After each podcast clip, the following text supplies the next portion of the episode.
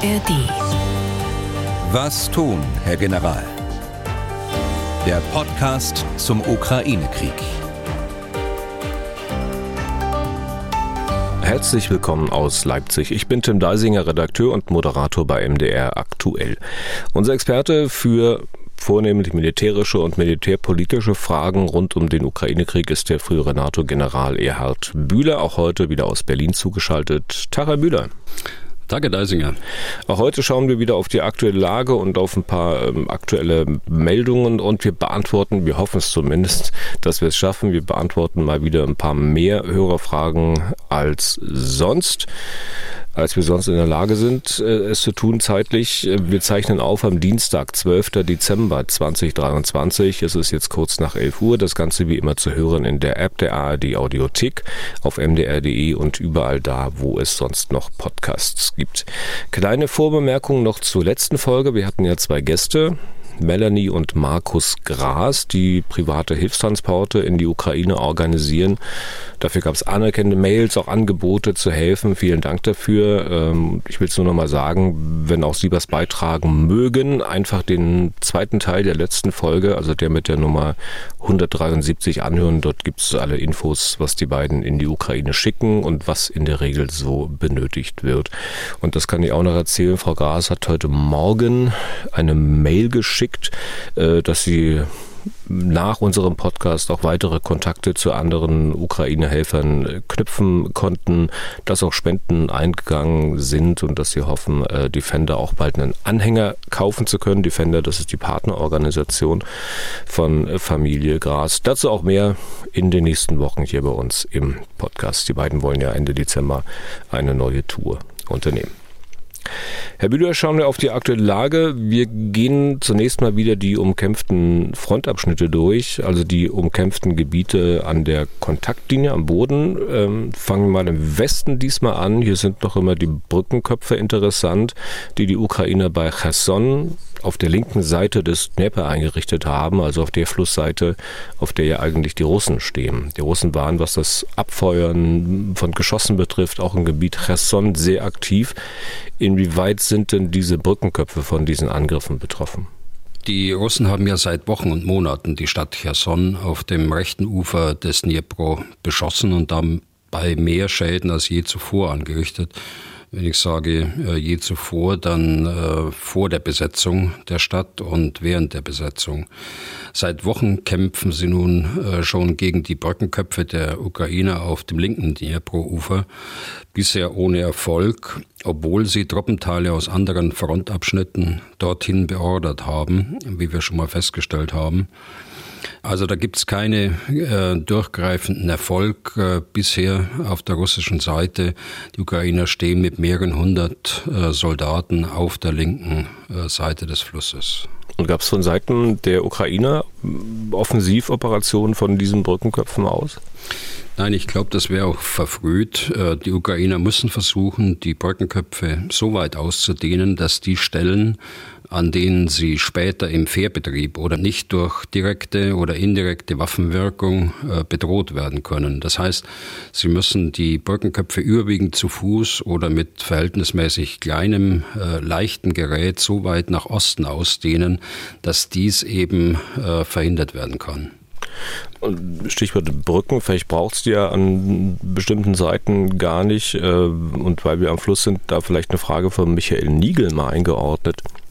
Ich lese mal vor. Im Internet ist zu lesen, dass der Dnieper Ende November bis Anfang Dezember einfriert und sich Ende März bis Anfang April öffnet. Die maximale Eisdicke beträgt Anfang März 60 bis 80 Zentimeter. Wie tragfähig kann demnach das Eis auf dem Dnieper im Winter sein? Wie beurteilt General Bühler die Möglichkeit, dass das sonst kaum zu überwindende Gewässer und die für schweres Gerät hinderliche Sumpflandschaft im Winter den Boden für einen mechanisierten Vorstoß in Richtung Krim bieten. Zitat Ende.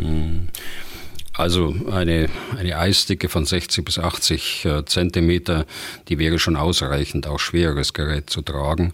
Ich glaube aber nicht, dass das in diesem Frontabschnitt der Fall ist. Ähm, wenn, wenn man sich im Internet anschaut, die Temperaturen im Bereich äh, Cherson, Die liegen im Winter so um 0 Grad äh, Celsius im Mittel. Da macht sich der Einfluss des Schwarzen Meeres bemerkbar.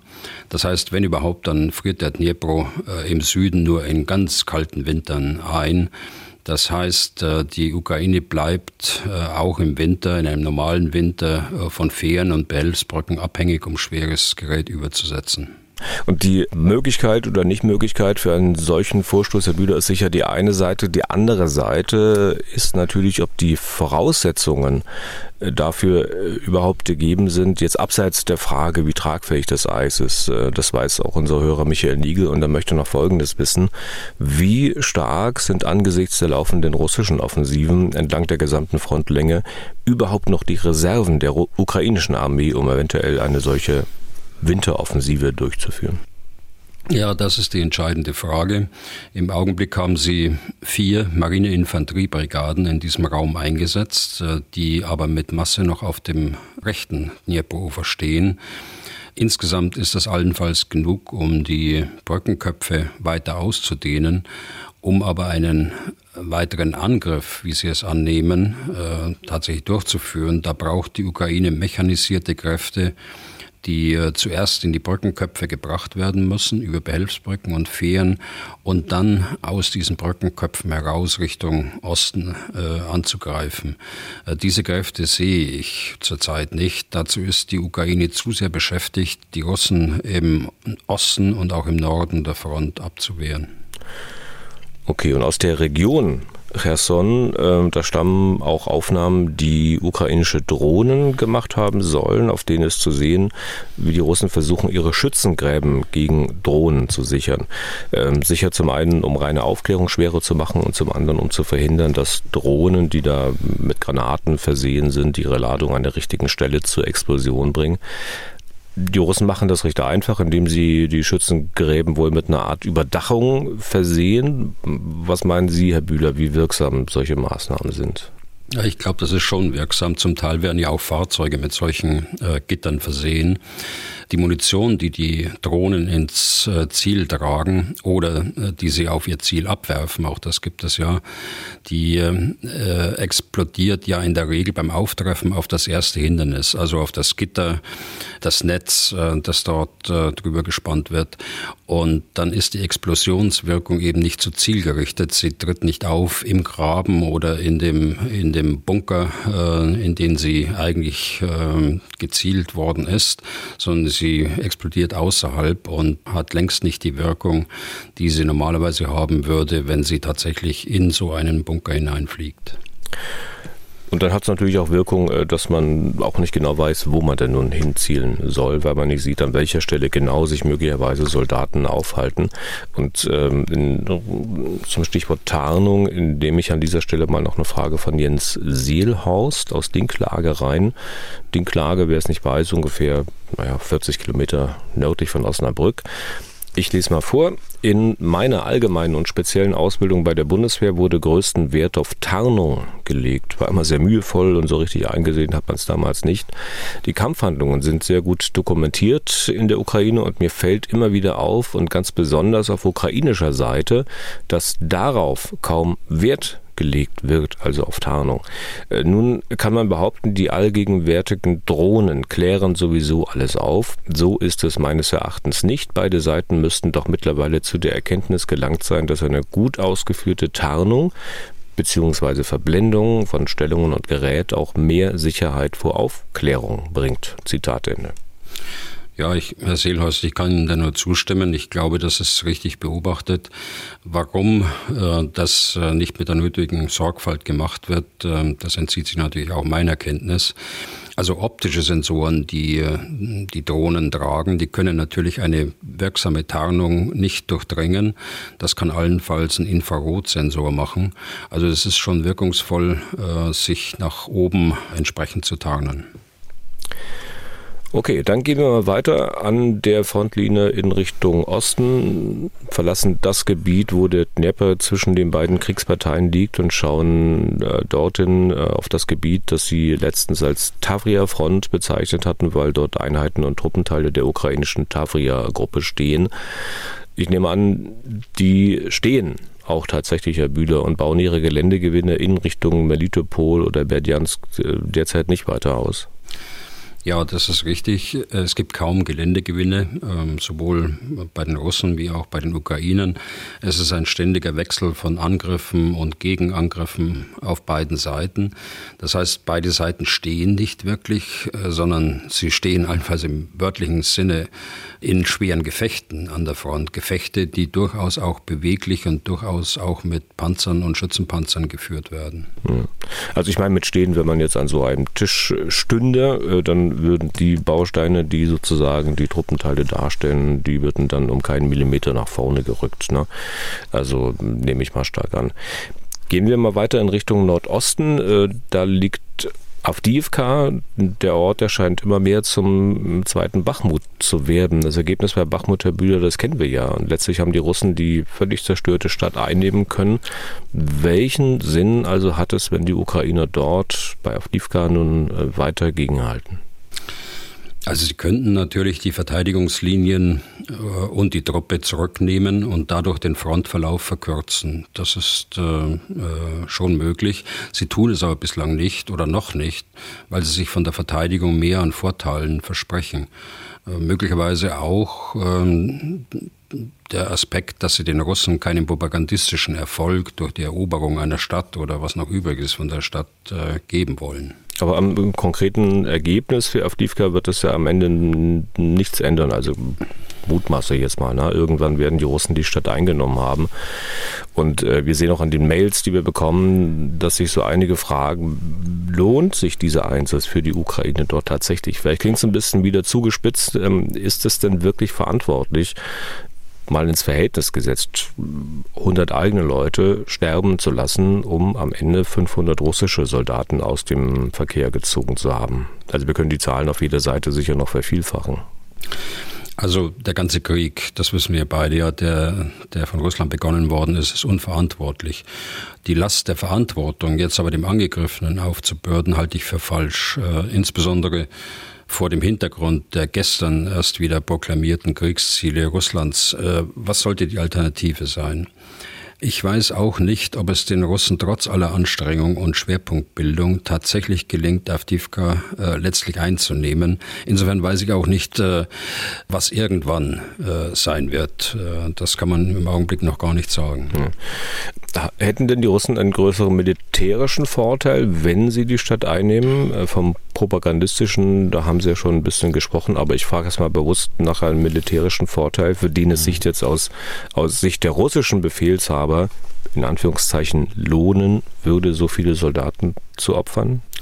Nein, einen größeren militärischen Vorteil sehe ich nicht. Die äh, Ukrainer haben in der Tiefe Stellungen auch vorbereitet. Also sie könnten ausweichen, äh, wenn es äh, zum großen Nachteil für sie wäre. Für die Russen spielen in Abwägung Kosten-Nutzen ähm, die, die Zahl der Opfer ohnehin keine Rolle, wie wir in zwei Jahren äh, Krieg gesehen haben. Avdivka ist wie Bachmut ein politisches Ziel, das erobert werden muss, um der Propaganda zu dienen. Wenn wir von Avdivka mal weiter in Richtung Norden schauen, dann sind wir irgendwann am Brennpunkt Kupiansk. Auch in dieser Gegend sind es ja die Russen, die die Initiative haben, ne? Ja, aber auch da ist es wie in Avdivka, es äh, wird monatelang angerannt äh, bisher, Welle um Welle von Infanteristen zu Fuß, äh, vereinzelt auch mit mechanisierten Kräften. Die äh, Geländegewinne sind marginal, insbesondere äh, in der Achse von Nordost äh, auf die Stadt Kopianskin, das sind ja noch sieben, acht Kilometer, dort wird überhaupt kein Fortschritt erreicht. Das ist der Status quo jeden Morgen da. Bin mal gespannt, wie das da in Kupiansk weitergehen soll. Hm, aber könnte es nicht sein, dass es für die Russen leichter wird? Denn mittlerweile scheinen die Ukrainer ja ein echtes Munitionsproblem zu haben. Ja, das ist leider so. Äh, und das bezieht sich insbesondere auf die Artilleriemunition, also die 155 Millimeter Munition, die wir im Westen ja äh, schon längst äh, hätten liefern wollen, auch zum Teil geliefert haben, aber eben nicht in der Menge, wie es die Ukraine braucht.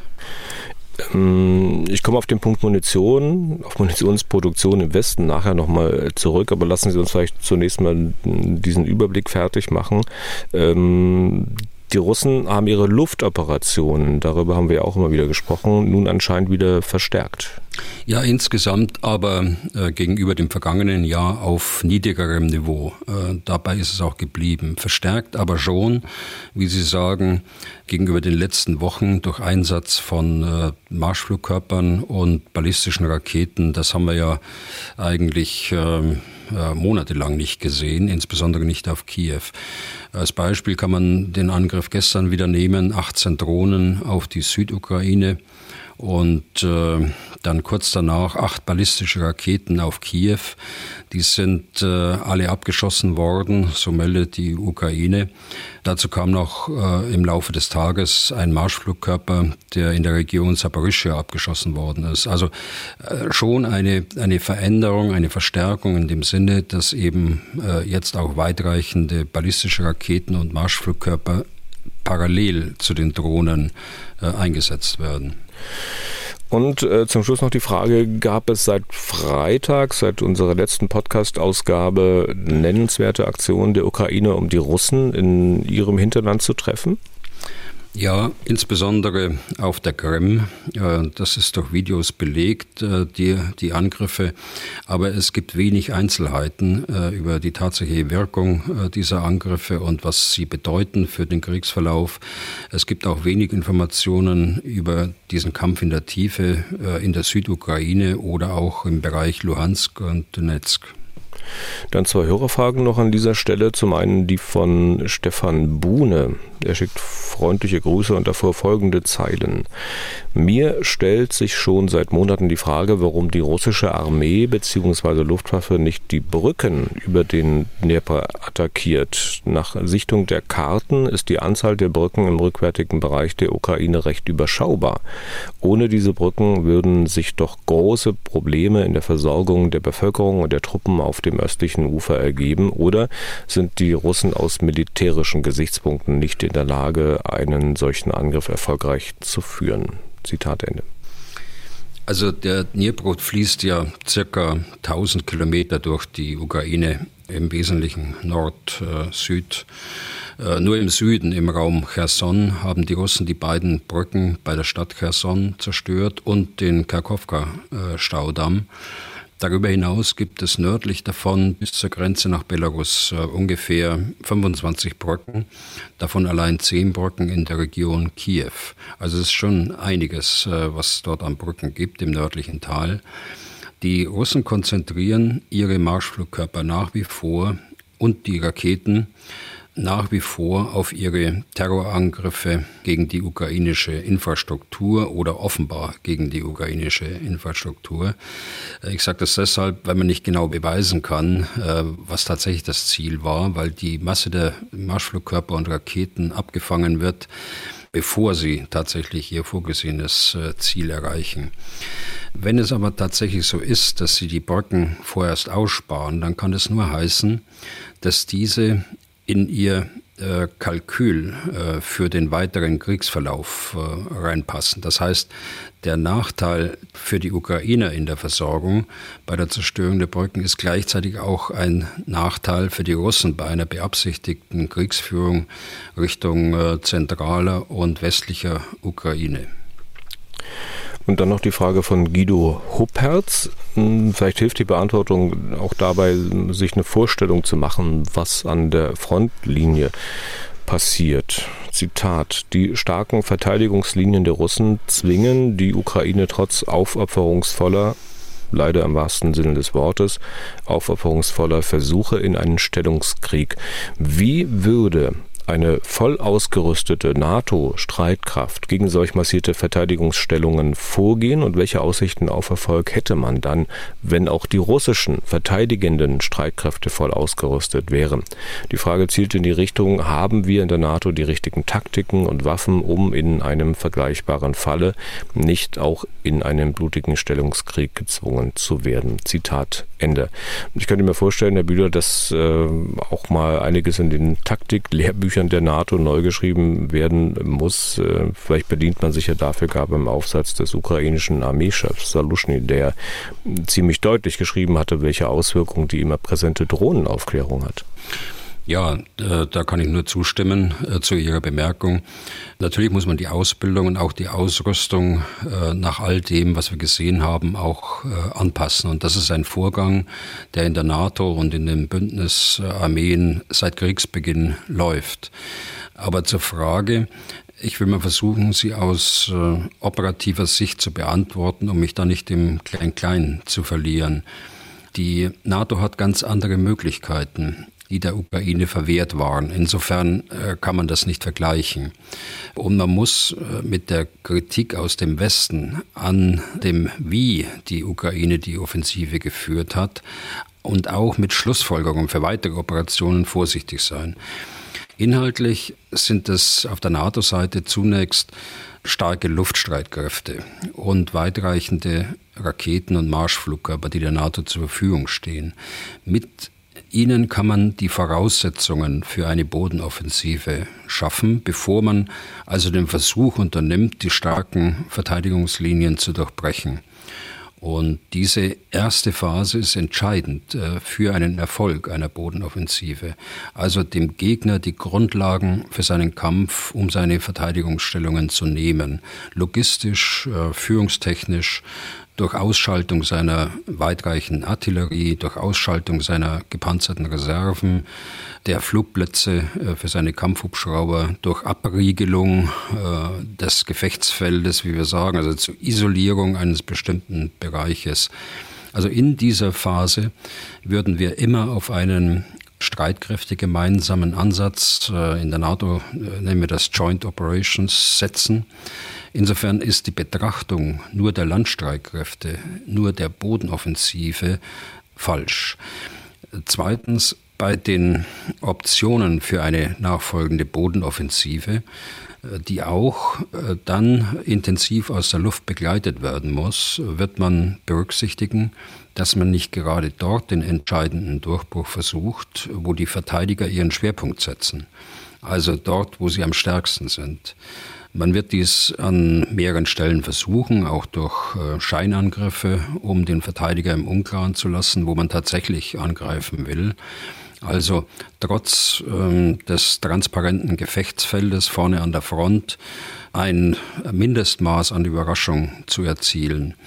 Dies kann allerdings nur dann erfolgversprechend sein, wenn auch die erste Phase, die ich genannt habe, Wirkung gezeigt hat. Und äh, schließlich der letzte Punkt, äh, den ich hier, auf den ich hier aufmerksam machen äh, will, NATO-Streitkräfte sind darauf trainiert, alle Waffensysteme so einzusetzen, dass sie koordiniert zur Wirkung kommen. Und zwar übergreifend ähm, in den Truppenteilen. Also die Zusammenarbeit der Truppenteile muss hier intensiv sein. Ein Waffensystem allein macht nichts. Nur wenn es im Verbund eingesetzt wird, kann es zur Wirkung kommen. Und diese Chance hatte die Ukraine nur begrenzt. Wer glaubt, dass neu aufgestellte Truppenteile mit neuen Waffen aus dem Westen, mit Personal, das ähm, gerade mal einige Wochen gemeinsam geübt äh, hat, Erfolg hat, äh, der irrt. Und nicht nur gemeinsam geübt, also man hörte, dass äh, viele der Soldaten ja auch schlicht mit Militär vorher gar nichts zu tun hatten und also völlig neu in der Materie sind. So ist ähm, es, ja. Ich hatte gerade den ukrainischen Generalstabschef Salushny erwähnt. Herr Bühler, vor einigen Folgen haben wir mal über dessen Aufsatz gesprochen, auch über sein Interview, das er dem Economist gegeben hatte. Ich hatte damals, na, ich sag mal, spekuliert, dass es da vielleicht doch tiefergehende Differenzen zwischen ihm und Präsident Zelensky geben könnte. Wenn man nun so liest, was in den letzten Tagen dazu alles geschrieben, veröffentlicht wurde, dann scheint da ja doch was dran zu sein. Und die ähm, öffentlichen Äußerungen von Saluschny, die scheinen, wie von Ihnen, Herr Bühler, befürchtet, auch einige Nachwirkungen zu haben. Wie ist denn Ihr Informationsstand aktuell dazu? Naja, die, die gesamten Diskussionen seit dem 1. November in den westlichen Medien, die zeigen schon Wirkung. Es äh, wird ein äh, düsteres Bild gemalt, es äh, kommen die Diskussionen über die Aufstellung der Haushalte bei den Amerikanern, aber auch jetzt bei uns äh, dazu. Es äh, wird auf die Blockaden geschaut an der polnisch-ukrainischen Grenze. Äh, es wird auf Ungarn geschaut, das möglicherweise die äh, Hilfsgelder aus der Europäischen Union blockieren will. Es gibt Zögerlichkeiten bei äh, bestimmten Waffensystemen. All das ist so eine Gemengelage, die jetzt Wirkung zeigt. Erstmal in Moskau Wirkung zeigt und äh, dort auch propagandistisch ausgeschlachtet wird. Es geht so weit, dass ähm, Putin jetzt, äh, glaube ich, gestern oder vorgestern geradezu euphorisch äh, gesprochen hat. Äh, der Westen scheitert und es gibt keine neuen Waffensysteme und so weiter. Es äh, gibt die Aussage der Sprecherin des Außenministeriums, Frau Sacharow, in dem sie nochmal eindeutig klarlegt, was die Kriegsziele sind. Und die Kriegsziele sind äh, nicht irgendwann jetzt zu Verhandlungen überzugehen, sondern das Kriegsziel ist ein Diktatfrieden, eine Kapitulation der Ukraine und eine Annexion der Gebiete, die sie eigentlich schon annektiert hat, äh, aber dann auch mit Zustimmung der Ukraine. Das heißt auch Gebiete, die noch nicht mal besetzt sind zum gegenwärtigen Zeitpunkt. Und äh, Wirkung auch, dass äh, der Geheimdienstchef äh, öffentlich spekuliert über die Absicht des Westens, den Präsidenten äh, Zelensky abzulösen. Wirkung in der Ukraine, tja, die innenpolitische Diskussion hat begonnen, muss man sagen, auch äh, gefördert durch Konkurrenten. Äh, wir haben über, über, den Bürgermeister von Kiew, Klitschko, äh, gesprochen, aber auch durch einen ehemaligen Mitarbeiter von Präsidenten Zelensky, der in seinem Büro gearbeitet hat, der sich auch als äh, Berufenen sieht, äh, künftig die Ukraine politisch zu führen. Äh, bei Saluschny gibt es ähm, eindeutige äh, Gerüchte, immer mehr, dass ähm, er durch seinen Auftritt, der ja ein Stück weit missraten war, in der Wirkung jedenfalls, äh, nicht äh, im Inhalt dessen, was er eigentlich geschrieben und äh, gesagt hat, dass Saluschny abgelöst werden soll. Es gibt ähm, eine Niedergeschlagenheit, so wird es mir aus Kiew berichtet, eine Niedergeschlagenheit auch in der Bevölkerung aufgrund des düsteren Bildes und der möglichen Aussicht, dass der Westen nicht mehr so hilft, wie es eigentlich zugesagt hat. Also ich äh, kann nur, wenn ich mich jetzt beschränke auf das, was, äh, was zu Saluschny da äh, gesprochen wird, ich äh, kann nur sagen, äh, der General Saluschny hat einen ganz herausragenden Ruf äh, bei den ukrainischen Streitkräften. Er wird geradezu verehrt als, als Generalstabschef. Das hängt auch mit seiner Art und Weise, mit, mit den Leuten umzugehen, zusammen immer offen, auch gesprächsbereit.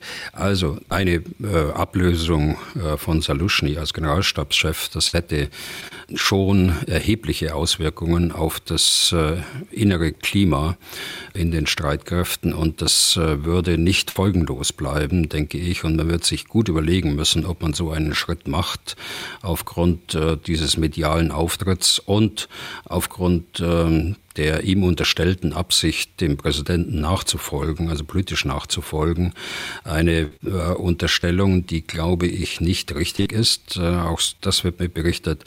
Äh, das ist ja schon seit Monaten im Gespräch, weil er auch in der Öffentlichkeit äh, äh, sehr gut ankommt, einen sehr guten Ruf genießt. Ich meine, äh, jeder sollte sich jetzt auf seine Aufgabe konzentrieren. Äh, der eine politisch äh, das Land zu führen aus diesem Krieg und der andere militärisch. Der braucht nicht, er bräuchte nicht, so muss ich sagen, er bräuchte nicht an, an weitere Berufungen denken, zum Beispiel als Präsident. Er muss zunächst mal diesen Krieg gewinnen, sonst erübrigt sich auch die Frage des künftigen Präsidenten der Ukraine. Okay. Und obwohl es äh, mit der Hilfe, das haben Sie auch gerade wieder angedeutet, äh, mit der Hilfe aus dem Westen, der militärischen Hilfe schwierig ist zurzeit, ähm, vielleicht noch eine Sache. Die Ukrainer haben ja dennoch mal äh, vor kurzem wieder eine Liste abgegeben mit Waffen, die sie gerne hätten, äh, unter anderem von den USA. Ich will dir mal zwei Positionen rausgreifen und zwar zunächst mal Drohnen, unter anderem die MQ-9B Sky Guardian von General Atomics äh, was macht man mit denen? Wofür sind die gut? Also wir können zwei rausnehmen, aber lassen Sie mich die anderen auch nennen. Ähm, das sind Transportflugzeuge, die Sie gerne haben wollen, C-17 und äh, C-130 Hercules. Das sind äh, Kampfhubschrauber vom Typ Apache. Äh, das sind weitere Luftverteidigungssysteme. Stichwort ist THAAD, Theater Army Air Defense System etwa vorstellbar wie, wie Patriot und eben äh, die Drohnen, die hatten Sie gerade genannt. Bei den Drohnen, das sind keine kleinen Drohnen, sondern das sind äh, äh, Drohnen, die Aufklärung auf große Entfernungen äh, mit ähm, verschiedenen Sensoren bewerkstelligen können, optisch, mit Infrarot, aber auch mit Radar. Sie können auch bewaffnete Einsätze fliegen mit äh, Luftbodenwaffen, Raketen oder auch Bomben. Und sie können vor allen Dingen 30 bis 40 Stunden in der Luft bleiben und äh, dort äh, ferngesteuert äh, ihren Aufträgen nachgehen. Frage ist, ob man die überhaupt sinnvoll würde einsetzen können, also bei diesem hohen Aufmerksamkeitslevel der Luftverteidigung. Denn Sie sagten es ja, die Drohnen, die sind ja nun nicht klein.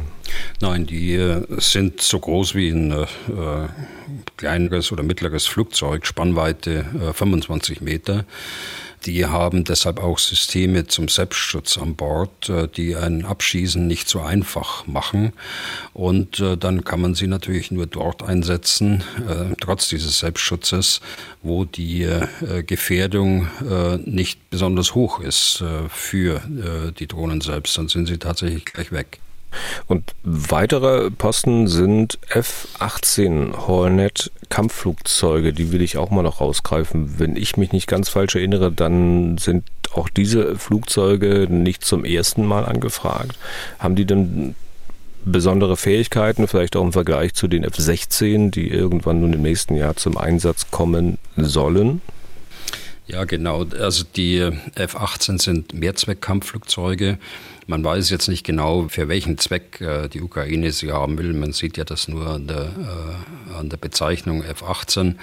Äh, ob das jetzt äh, Maschinen sind für den elektronischen Kampf, ob das jetzt äh, Jagdflugzeuge sind, ob das äh, Jagdbomber sind, das ist so nicht ganz klar aufgrund der, der Liste.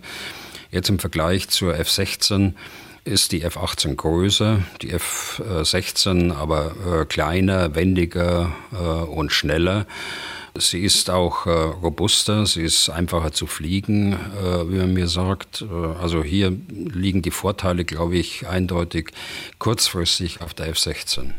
Und mal zurückgedacht an den Eiertanz wegen der F-16, die es aber auch nicht in wahnsinnig großer Stückzahl für die Ukraine geben wird. Ähm, für wie wahrscheinlich halten Sie es denn, Herr Bühler, dass auch F-18 in der Ukraine an den Start gehen werden? Äh, die F-16 ist das äh, meistverbreitete Kampfflugzeug der Welt. Noch fliegen etwa 2000 Stück äh, weltweit, äh, unter anderem bei vielen Partnern, also nicht nur bei den USA. Und es ist noch gar nicht entschieden, wie viel äh, es werden äh, am Ende, äh, wie viel andere Bündnispartner dort äh, abgeben. Für die F-18 äh, sehe ich das wie für die anderen Positionen, die Sie gerade genannt haben, so, dass es allenfalls mittelfristig bis langfristig tragen wird, äh, dass es also Forderungen sind, die äh, die ukrainischen Streitkräfte äh, mittelfristig und langfristig ausstatten sollen. Und weil wir bei Flugzeugen sind, noch eine Sache, Herr Bühler, offenbar sind die Ukrainer schon längere Zeit mit Schweden im Gespräch, um eventuell Gripen Kampfjets übernehmen zu können, wenn die Schweden die ersetzen mit neueren Modellen. Wissen Sie um den Stand der Dinge bei diesem Deal? Ja, die Schweden haben das mal offensiv äh, gebracht als, als Information. Es gibt äh, jetzt wohl auch Gespräche mit Schweden, aber es äh, gibt keine Angaben zu den Inhalten der Gespräche. Die Grippen äh, ist ein leistungsfähiges Kampfflugzeug, selbst äh, wenn es jetzt durch eine Grippen der fünften Generation abgelöst werden soll in den nächsten Jahren wäre eine ideale Ergänzung zur F-16 aufgrund der Robustheit, äh, aber kein Ersatz äh, für die F-16. Also auch hier denke ich, dass eine Lieferung eher mittelfristig bis langfristig äh, denkbar ist. Okay. So, ich wollte ja auf das äh, Munitionsproblem nochmal zu sprechen kommen. Wir hören ja immer wieder, dass Produktionskapazitäten im Westen hochgefahren werden. Was wir nicht so häufig hören, ist, warum es mitunter nicht gelingt und dann letztlich auch scheitert. Die neue Zürcher Zeitung, die hat kürzlich mal zwei Fälle aufgegriffen. Herr Bühler, Sie kennen diese Fälle. Äh, in einem sorgt ein Stadtratsbeschluss, also es geht um deutsche Städte, in einem sorgt ein Stadtratsbeschluss dafür, dass die Firma Deal Defense ihre Produktionskapazitäten für Explosivstoffe nicht erweitern kann weil man verhindern will, also der Stadtrat, dass neue Abstandsflächen zu solchen Produktionsstätten freigehalten werden müssen, hieße dann für die Stadt bei Köln, es äh, gäbe da langfristig große Brachflächen, die man nicht nutzen kann um andere Unternehmen anzusiedeln oder Wohnungen zu bauen. Der Bühler mal wieder ein bisschen zugespitzt. Warme Worte aus dem politischen Berlin, aber ein kleiner Stadtrat in Deutschland verhindert letztlich, dass die Ukraine genügend Munition bekommt. Für einen Krieg ist unsere Gesellschaft, so wie sie aufgebaut und strukturiert ist, anscheinend wirklich nicht gemacht. Naja, also es gibt schon äh, Sicherstellungs- und Versorgungsgesetze, die nach Beschluss des Deutschen Bundestages äh, im Spannungsfall oder für den Verteidigungsfall greifen. Also Gesamtverteidigungsfähigkeit hat äh, neben der militärischen durchaus auch eine zivile Komponente. Sie dient dazu, in einem Verteidigungsfall nicht nur die Bedarfe der Bundeswehr sicherzustellen, sondern auch eben den Schutz und die Bedarfe der Zivilbevölkerung. Und äh, sicherstellen meint eben dann auch priorisiert äh, sicherzustellen. Äh, dafür gibt es äh, Richtlinien für die Gesamtverteidigung, die längst überfällig sind, die Revision dieser, dieser Richtlinien. Aber nun haben wir ja eine nationale Sicherheitsstrategie und äh, dort steht ja drin, dass man diese Richtlinien überarbeiten will. Das nur grundsätzlich zu Ihrem Punkt, äh, ob wir vorbereitet sind, äh, aufgebaut und strukturiert sind. Deshalb wollte ich das hier erwähnen. Aber zurück äh, zu äh, dem Punkt äh, Dreusdorf. Das ist ja in der Neuen Zürcher Zeitung von Herrn Seliger sehr gut recherchiert, äh, veröffentlicht worden. Es gibt in äh, Dreusdorf seit äh, 125 Jahren eine, Fertigung von Zündmitteln und darum geht es äh, für militärische und zivile Sprengstoffe. Früher war es ja der Hauptsitz der Firma Dynamit Nobel, also äh, derjenige, der den Nobelpreis gestiftet hat. Heute ist es so, dass etwa zwei Drittel des äh, Betriebsgeländes in Oelsdorf äh, der Firma Deal gehört, beziehungsweise einer äh, Tochter äh, von, von Deal und äh, ein Drittel von Deal genutzt wird, aber noch einem Gesellschafter aus dem äh, Bereich Dynamit Nobel gehört. Und jetzt will Deal investieren, qualitativ das Gleiche machen, was sie vorher schon gemacht hat, also Zündmittel herstellen aber die Produktion auszubauen, zu modernisieren. Sie wollen also investieren, auch in diesem Drittel, das äh, ihr heute noch nicht gehört. Da gibt es einen Pachtvertrag, äh, der aber in wenigen Jahren auslaufen wird und deshalb ist der Versuch eben da, dieses Drittel zu kaufen, äh, wo ihre Produktionsstätten drauf sind. Und die politische Lage in Dreusdorf ist so, dass die Stadt von einem CDU-Bürgermeister geführt wird und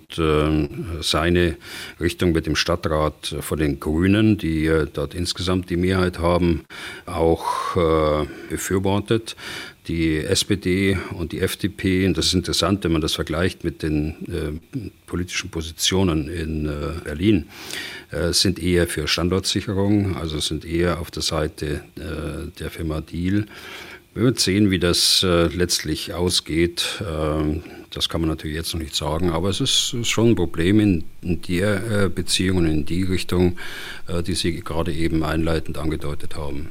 Aber es scheint äh, mir letztlich nicht nur eine Verantwortlichkeit des Stadtrats zu sein. Also vielleicht sehe ich das jetzt zu naiv, aber Deal hätte doch zur Bundesregierung gehen können. Vielleicht hätte man das auch nicht mal machen müssen, weil man es ja dort eh weiß, das haben sie angedeutet.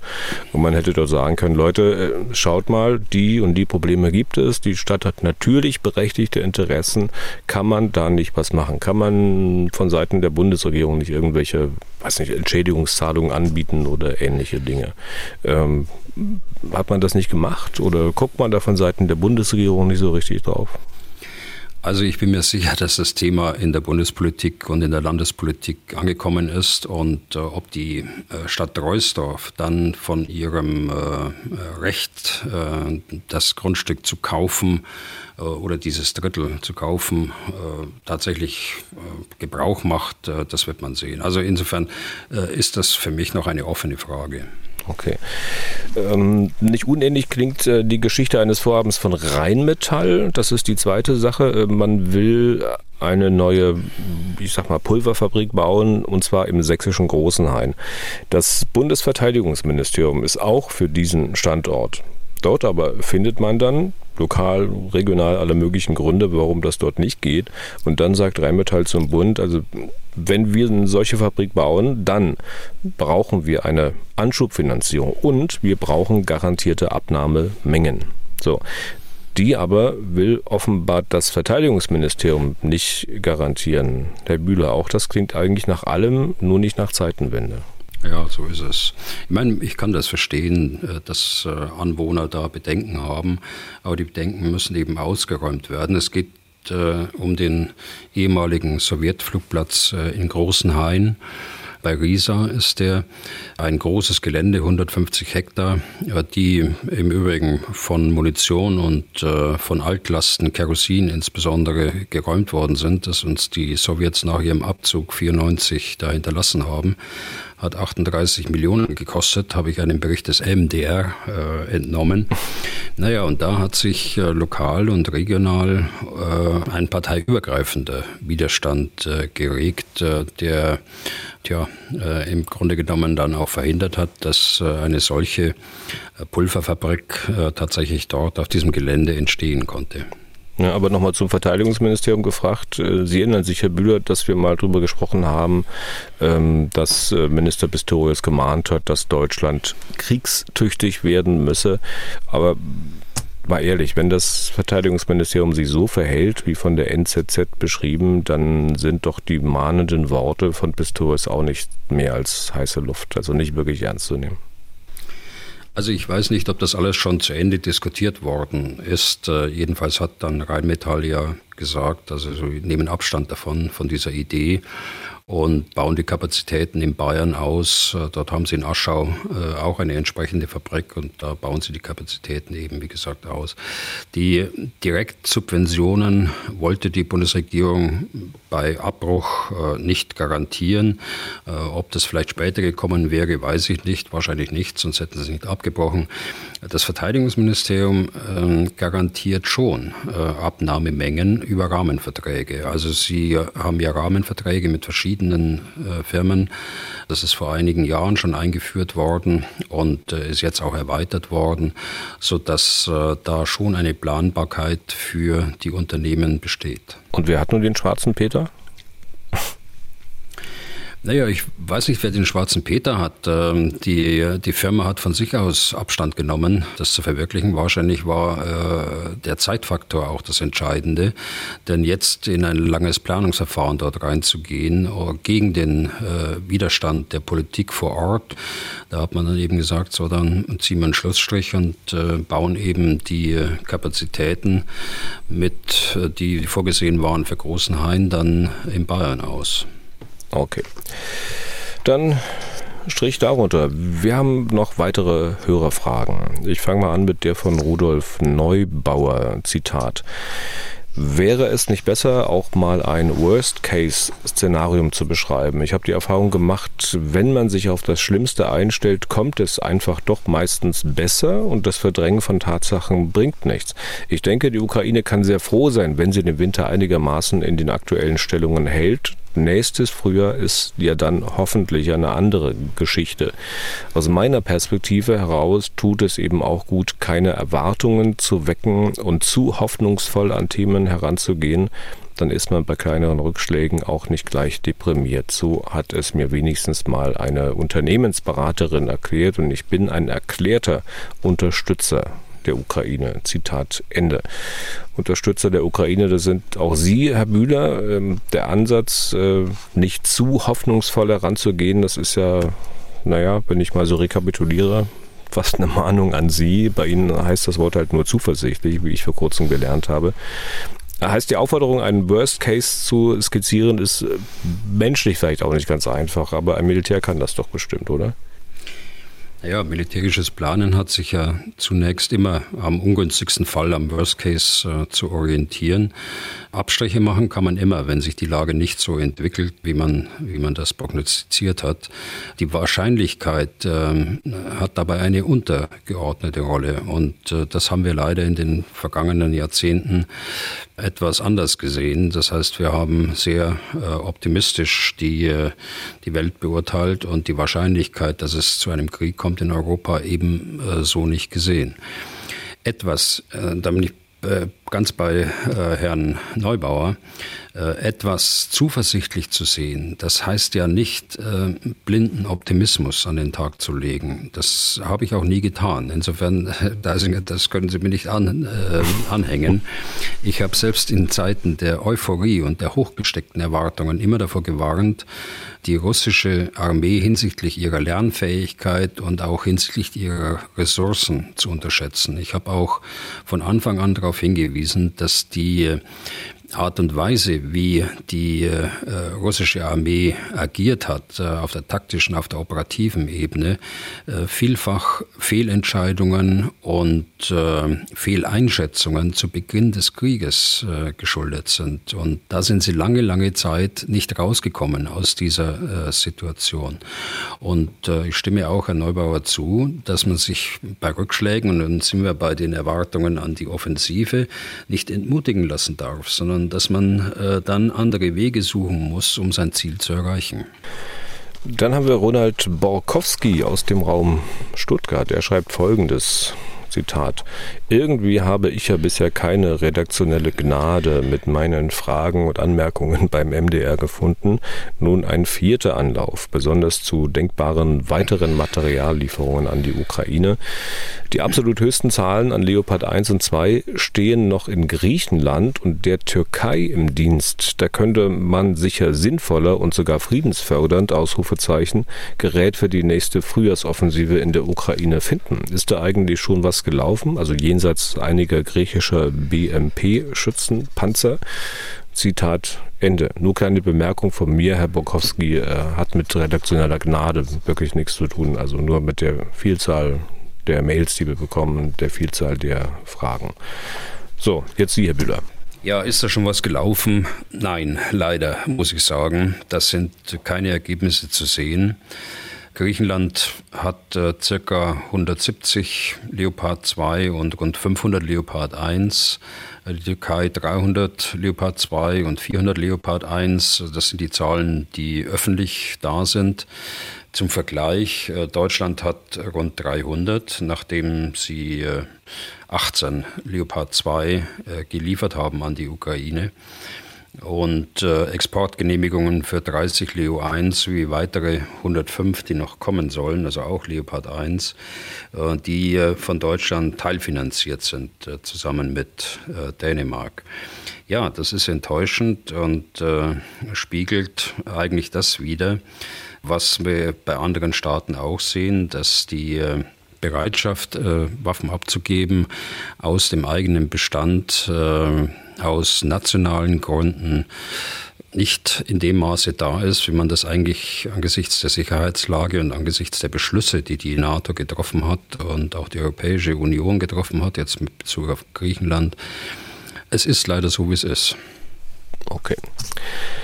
Uwe Feldermann möchte Folgendes wissen, Zitat, kann der Gepard eigentlich die von Russland abgeworfenen Gleitbomben abschießen? Da die Bomber wahrscheinlich um die 1000 bis 2000 kmh fliegen, äh, müsste das dann auch die Geschwindigkeit der Bomben sein?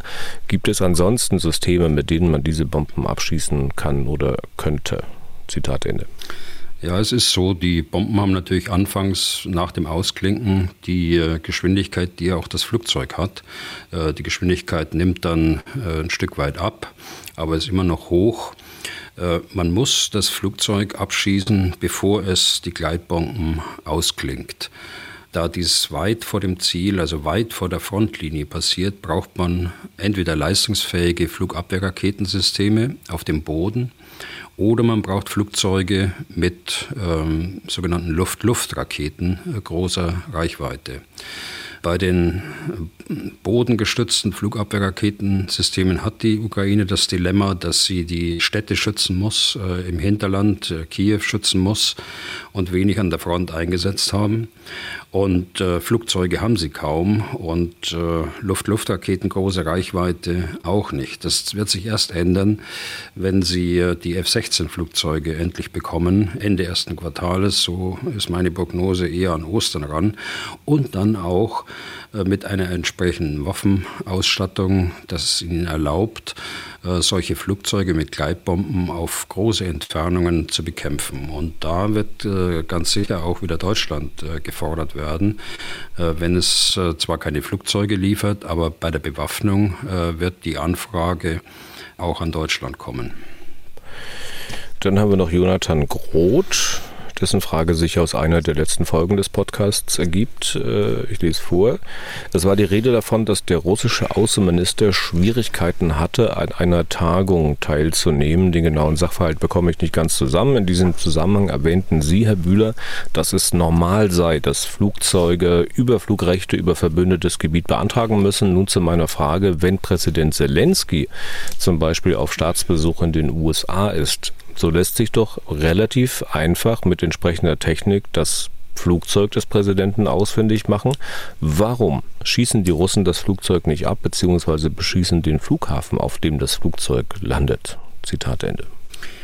Also in der Ukraine fliegen ja nur Kampfflugzeuge. Also wenn man, man sieht es ja bei Politikerbesuchen, wenn man mit dem Flugzeug in die Ukraine will, äh, da muss man in Polen landen, in Grenznähe und dann mit dem Zug äh, etliche Stunden, ich glaube acht bis zehn Stunden weiter Richtung Kiew. Und umgekehrt äh, gilt das natürlich genauso. Und das äh, gilt auch äh, für den Präsidenten, wenn er das Land verlässt, jedenfalls nach meinen Informationen, nach den offenen Informationen, die wir haben.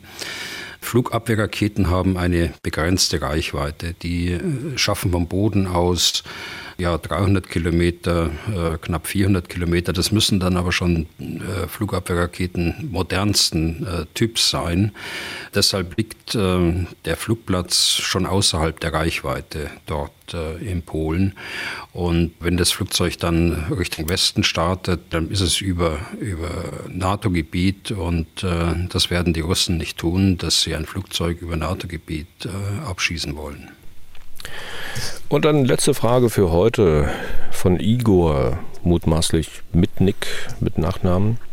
Zitat, oftmals höre ich, dass in der Rückeroberung der Krim der Schlüssel zum Ende des Krieges liegt. Was aber würde die Russen nach einem Rückzug von der Krim hindern, die Ukraine weiterhin von russischem Boden aus zu beschießen. Warum sollte Russland dann den Krieg beenden wollen? Ich verstehe diese Logik nicht und würde mich über Herrn Bühlers Gedankengang dazu sehr freuen. Zitat Ende.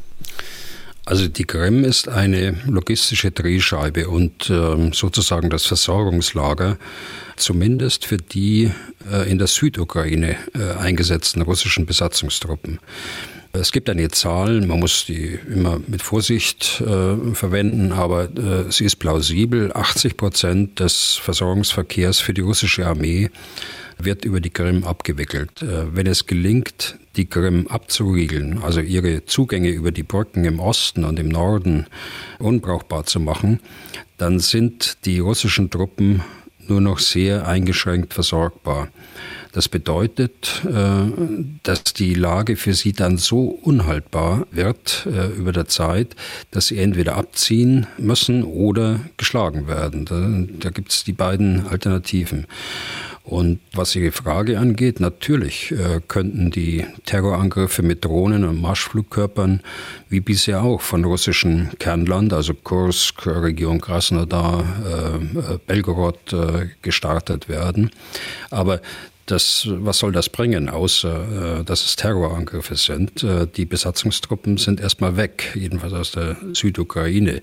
Wie sich das äh, auswirkt dann auf die Besatzungstruppen in Luhansk, also im Norden und in der Mitte im Osten in Donetsk, das ist eine andere Frage. Okay, und damit sind wir durch für heute. Vielen Dank fürs Zuhören, vielen Dank für die vielen Mails mit Fragen und Anmerkungen. Wenn auch Sie Fragen an Herrn Bühler haben, dann schreiben Sie an general.mdraktuell.de oder rufen Sie an unter 0800 637 3737. Und für die nächste Folge vielleicht auch, wenn Sie Fragen an den Militärhistoriker Sönke Neitzel haben. Er ist in der nächsten Folge wieder einmal zu Gast hier bei uns. Zumindest haben wir es so geplant. Herr Bühler, wir hören uns also am Freitag wieder. Das heißt, äh, wir sehen uns auch wieder am Freitag, denn bei der nächsten Aufzeichnung dann bin ich in Berlin. Bis dahin und vielen Dank für heute. Ja, gern geschehen, Herr Deisinger. Dann bis Freitag. Was tun, Herr General? Der Podcast zum Ukraine-Krieg.